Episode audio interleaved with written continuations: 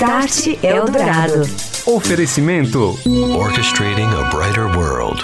NEC. O desafio das energias renováveis, a busca por estas fontes, novas tecnologias, os caminhos da inserção da geração eólica, solar, de gás no sistema energético nacional.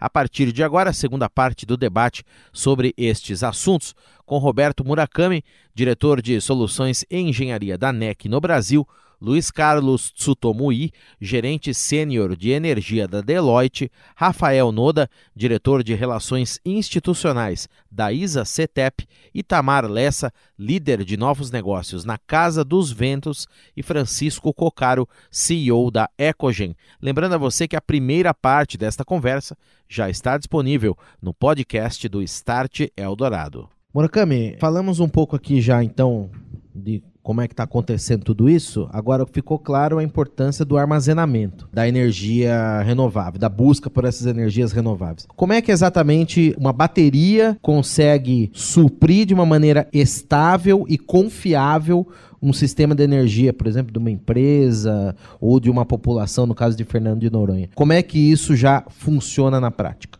Existem várias aplicações para o sistema de armazenamento se tem vários nomes para isso, mas a, a questão do, do projeto Fernando Noronha é um, é um projeto onde lá existe uma geração solar tá, e uma geração diesel para suprir a energia da ilha. E o sistema de baterias ele veio para ser instalado e otimizar o consumo de diesel. Tá? Então ele, ele não é a, ele não vai eliminar todo o diesel da, da ilha, mas ele vem para compensar e diminuir a intermitência do, do da geração solar e procurar o ponto ótimo de é, geração a diesel. Então ele tem lá vários motores diesel e ele vai desligar ou ligar os motores a diesel porque eles são é, on-off, né? Então ou você está ligado ou você está desligado. Então o, o, estudo lá, o projeto de, de pesquisa e desenvolvimento lá foi para otimizar a quantidade de motores diesel ligado na ilha, usando o máximo de geração solar existente. Mas essa é uma aplicação onde a gente chama que é a integração de renováveis. Né? Existem outras aplicações, por exemplo, aqui no Brasil, para uma certa classe de consumidores, o, o preço da ponta do, da energia no, horário de pico e o preço do, do, da energia no horário fora, de, fora da ponta são diferentes. Então, há uma tendência do consumidor, praticamente industrial ou, ou até comercial, de tentar é, diminuir o consumo no horário de pico para pagar menos energia. Então, você pode usar, por exemplo, a, a bateria para ser carregada num horário fora de ponta e ser descarregada no horário de pico, diminuindo o teu consumo, diminuindo a tua conta de energia. Essa é uma outra aplicação. Aqui no Brasil também a gente paga por pico de demanda. Então, se a gente contrata tantos mega ou tantos quilowatts de potência, você paga por essa potência. E muitas vezes você paga e você usa essa potência por um período muito curto de tempo. Então, alguns, alguns minutos ou algumas horas por dia te faz você pagar essa demanda, você é necessário contratar essa demanda. O sistema de armazenamento também tem a função de reduzir esse pico de demanda. Então, ele ele é o que a gente chama de peak shaving, né? Que você no horário que você atingir aquela demanda, né, você solta a energia da bateria e aí você não a tua demanda diminui, você pode contratar uma demanda menor, economizando energia. Outras aplicações para baterias você já conhece, mas é a questão do backup, né? A hora que falta energia, você solta energia de backup, também seria uma outra aplicação existente normalmente. E uma que ah, para a transmissão seria é, você fazer o diferimento das, dos investimentos de linha de transmissão. Você sabe que ampliar uma linha de transmissão ela é muito custosa. Então, é, e tem muitas barreiras ambientais tal para você conseguir é, fazer um upgrade numa linha de transmissão. Essas é baterias elas podem é, ser dimensionadas para clientes é, empresariais, autoridades, cidades já vêm procurando isso. Onde que você percebe uma demanda maior por esse tipo de solução? Olha, o primeiro pico de demanda ele foi praticamente na questão dos PIDs. Então, própria, as próprias utilities, as próprias, o próprio governo está querendo entender como isso vai ser é, regulamentado ou custeado ou pago, no fundo. Esse é um primeiro ponto. Mas existem é, várias, várias uh, entidades privadas, tipo indústria, tipo comércio, que consomem muita energia. Então, você pega uma operadora de telecom, que é onde eu tenho mais contato, é, a conta de, uma, de energia de uma operadora de telecom é muito grande. Né? É muito grande mesmo. Então, eles querem reduzir. Se você reduz 10 a 15% do consumo, do, são dezenas de milhões de reais por ano. Então, quer dizer, é um negócio que todo mundo está de olho no, na, na, questão do consumo. Muito bem. Sutomo, é, qual que é a importância queria a sua palavra, nesse cenário todo que a gente está traçando aqui, de utilização das tecnologias, por exemplo. Um big data, uma análise preditiva para você saber onde que seria mais adequado um sistema ou outro e que tipo de aplicação poderia se fazer em X, Y, Z. Qual que é a importância, em primeiro lugar, da análise de dados nesse cenário, da transformação digital, uso de mobile, nuvem, tudo isso para se planejar essa transformação que a gente está falando aqui? Você tem uma complexidade que é entender o perfil, sejam clientes industriais ou mesmo residenciais, e começar a gerir esse, essas opções de fontes alternativas, de fazer um melhor uso né, a seu favor em termos de uma racionalidade econômica, né, usar aquilo que é mais barato primeiro o consumidor final não percebe, mas esses picos né, de geração e de consumo, principalmente de consumo, ele requer que entre no sistema né, e através das grandes linhas de transmissão, você transfere grandes blocos de energia, mas tem um momento que você começa a disparar as térmicas. Todo mundo ouve falar disso, né, de térmica. E que é isso? Gente, são geradores a diesel e eles são caros são muito mais caros, 10, 15 vezes mais caros que a energia de uma hidrelétrica. E poluentes, né? E polui. Né? Esse é o grande problema. Então, o que, que tem que se fazer a transformação. O grande desafio nosso é construir sistemas que entendam esses padrões de consumo, entendam as regras do setor e consigam gerenciar. E a gente fala, puxa, mas isso é complexo. É, de fato é complexo, né? Hoje tem sistemas né, que ficam monitorando a distância. Mas você imagina quando a gente cada vez mais colocar isso à disposição do consumidor final. Alguém falou do prosumer, né? O empoderamento do consumidor é isso.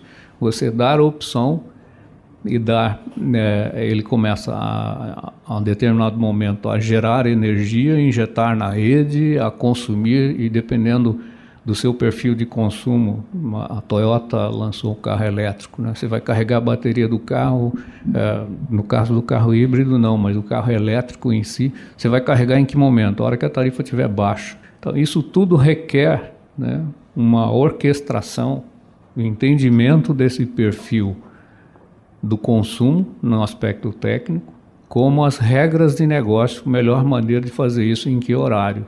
E aí entra a, a, questão da digitalização. A gente ajuda as empresas a entender esses modelos, a transformá-los em modelos de negócio que façam sentido, que parem em pé. E isso a gente está falando de inteligência artificial, a gente está falando de robotização, a gente está falando de automação. E a gente tem que aproveitar né, e olhar para os centros de desenvolvimento, aprender inclusive com o Japão, que tem investido bastante nisso. Tem vários desafios. Um é sermos mais eficientes nos equipamentos e a outra é como gerenciar essa complexidade. E aí é digitalização e automação. É a indústria 4.0 que o pessoal fala. Isso vai gerar uma oportunidade de desenvolver aqui no Brasil uma cadeia né, de fornecedores de soluções e desenvolver pessoas para isso. Você ouve Start Eldorado. Oferecimento: Tecnologia NEC para sociedades seguras e protegidas. É disso que o Brasil precisa. É isso que a NEC faz. NEC. Há 50 anos construindo uma história com paixão, inovação e parceria pelo Brasil. Orchestrating a Brighter World. NEC. Voltamos hoje falando de energias renováveis e seu papel de transformação na sociedade. Com Roberto Murakami, da NEC, Luiz Carlos Tsutomui, da Deloitte, Rafael Noda, da Isa Cetep, Itamar Lessa, da Casa dos Ventos e Francisco Cocaro, da Ecogen. Debate que foi gravado na Japan House e você confere agora mais um trecho. Próxima pergunta para o Rafael Noda. Esse gancho, Noda, é interessante também, inteligência. Como é que isso vem sendo trabalhado frente à questão que nós já citamos aqui, mas talvez vale a pena desenvolver mais, que é justamente a, a renovação que há de se fazer no sistema para primeiro suportar essas, essas gerações que estão entrando, distribuí-las de uma maneira mais eficiente. Como é que se trabalha com a digitalização nesse processo de melhoria dessa rede de transmissão? Ótima pergunta, e essa é outra tendência transformacional do, do nosso setor. Né? Então, eu posso citar eh, alguns exemplos, inclusive começando aqui com é, parecido com o que o, o Luiz estava comentando de, de analytics e, e, e, big data, né, que é, é, passar a ter uma atitude muito mais preditiva e não reativa quanto ao sistema. Então, é, isso vale tanto para a operação como para a manutenção.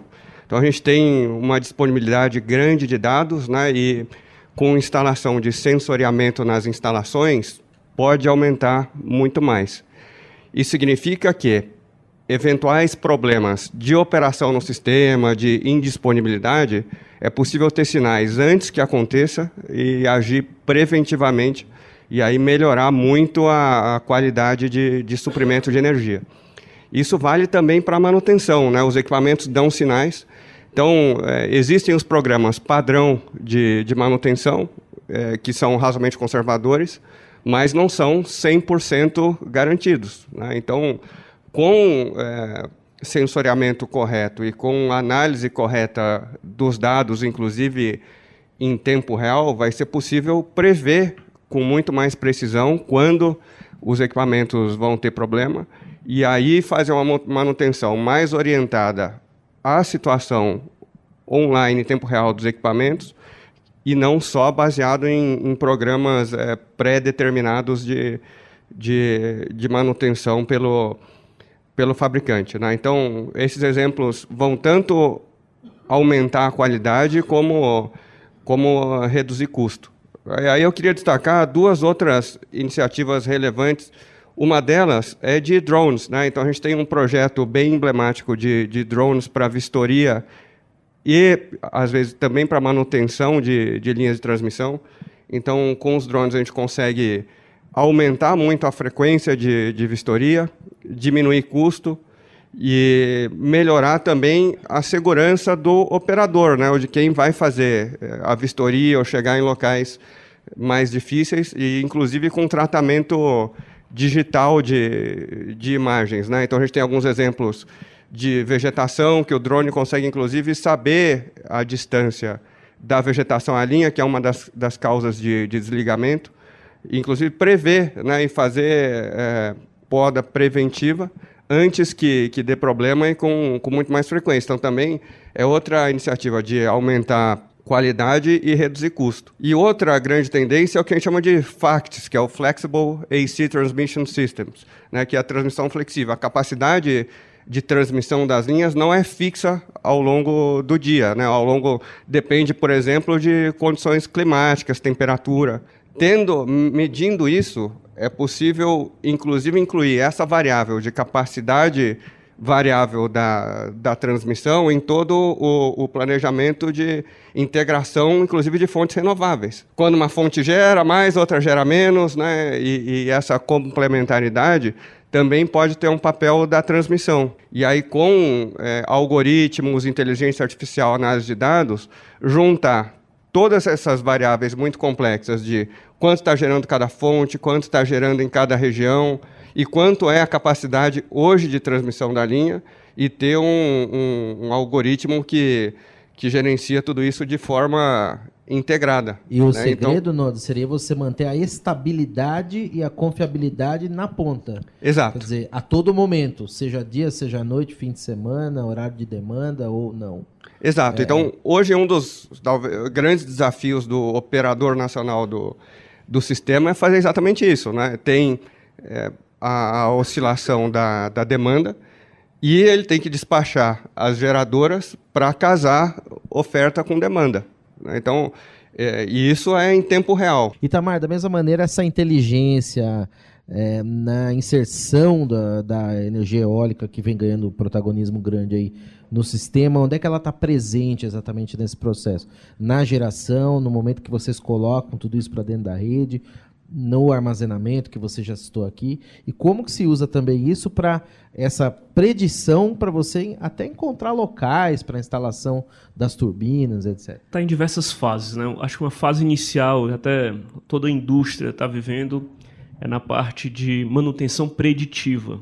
O custo da manutenção anual reduziu 40% nos últimos dois anos. Por que isso? O uso de inteligência artificial para você operar a máquina e manter a máquina numa condição ótima, está muito mais barato, está muito mais competitivo. A energia renovável para a sociedade, ela é isso também. Ela não é apenas é, a geração eólica, energia solar, mas acoplada à inteligência artificial, a indústria, o sensoriamento, é, o sensor hoje ele é muito barato. A energia eólica, a energia solar, até no próximo ano, ela é responsável por entregar uma energia anual. Então vamos imaginar o seguinte: eu não tenho um compromisso de conhecer o vento hora a hora do, do ano. A partir de 2021, a gente entra o que a gente chama PLD horário. É, Para algumas classes de consumidores, indústrias, você vai ter o preço para cada hora do dia diferente. Então, o que é que isso significa? Que o preço à noite tende a ser mais barato, o preço no fim de semana tende a ser mais barato nos momentos de alta carga. Então, o que é que a gente está evoluindo? A gente precisa predizer o vento.